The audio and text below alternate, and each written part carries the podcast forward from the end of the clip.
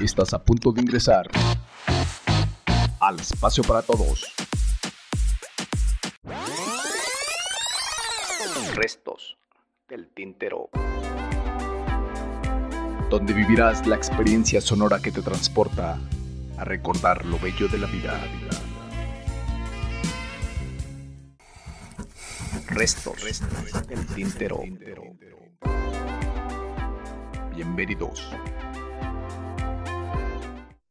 Hola, ¿qué tal? ¿Cómo están? Bienvenidos a un episodio más del podcast Restos del Tintero. Mi nombre es Héctor Gómez. Hoy le quiero mandar un saludo a mi buen amigo Benny, conductor de autobús de Primera Plus y también a todas aquellas personas que nos escuchan. Gracias por su preferencia.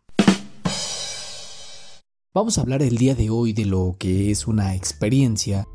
Considero que todas las personas hemos tenido encuentros significativos o situaciones de vida que nos han dejado una enseñanza significativa. Se dice que de las experiencias aprendemos la mayor parte del tiempo, que es una manera de conocer, una manera de aprender acerca de aquello de lo que vivimos. Todos hemos tenido experiencias en esta vida. Para algunos muy importantes, para otros no tanto y pareciera ser que es la misma experiencia de vida. Supongamos que yo soy una persona que vive en un ambiente familiar con un padre alcohólico y tengo otros hermanos. Tal vez la experiencia de vida sea totalmente distinta para mí y para mi hermano.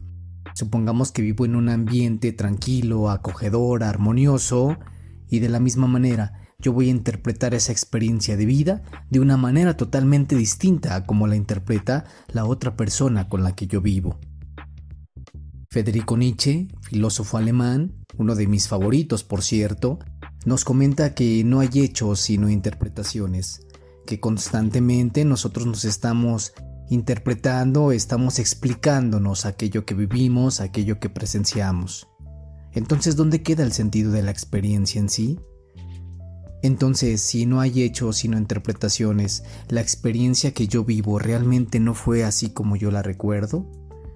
Tal vez haya elementos que contradigan mi misma experiencia, hablándolo, o poniéndolo ya en palabras, en términos conceptuales como tal. ¿Hasta qué punto la experiencia es pura y no se ve contaminada por el recuerdo, por las creencias mismas o por la idea acerca de lo que yo vivo?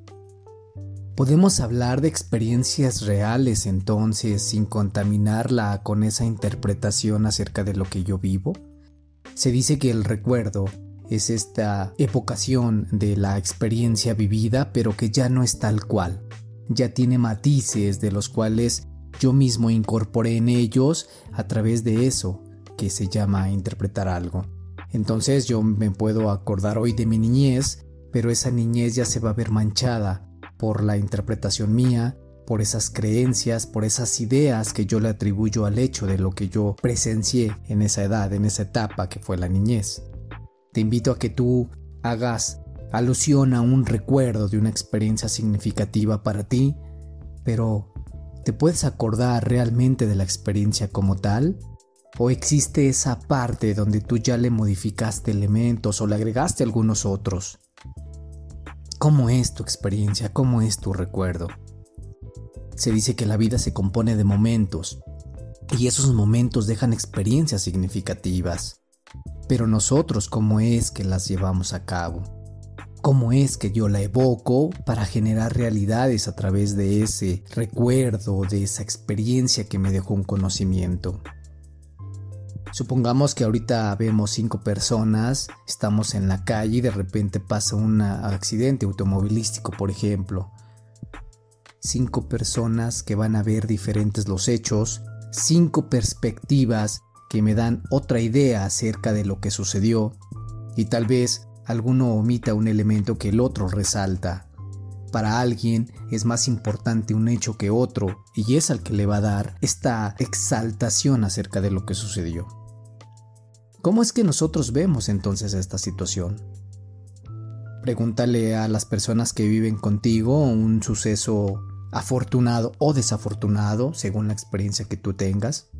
Pregúntale a esas personas que cohabitan ahí cómo es que ellos lo vieron, cómo es que lo vivieron, cómo es que se sintieron acerca de lo que sucedió.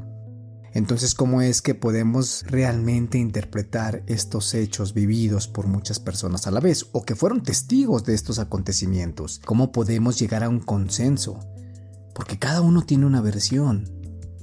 ¿Has escuchado la frase que lo que importa no es el vaso medio lleno o medio vacío, sino cómo es que tú lo ves? El vaso está a la mitad pero yo cómo es que lo veo, yo cómo es que me lleno de esa situación, de esa imagen, cómo la llevo a cabo para poder generar una realidad distinta o a través de ese fenómeno, de ahí poder partir para implementar una idea, para obtener un conocimiento. Es una experiencia al fin y al cabo porque tengo contacto con ello. Repito, la experiencia puede ser importante, puede ser significativa de manera positiva o negativa, pero al fin y al cabo nos está dejando un aprendizaje, una enseñanza. Experiencias tenemos todo el tiempo, porque todo el tiempo interactuamos con los demás y nos enfrentamos a situaciones diversas en la vida. Nunca se deja de aprender, y si de la experiencia se aprende, nunca dejamos de experimentar. Compruébalo. Cómete una pasa, te invito. Una pasa cómela y después de ello me cuentas tu experiencia. Hasta la próxima, mi nombre es Héctor Gómez, que tengas un excelente día.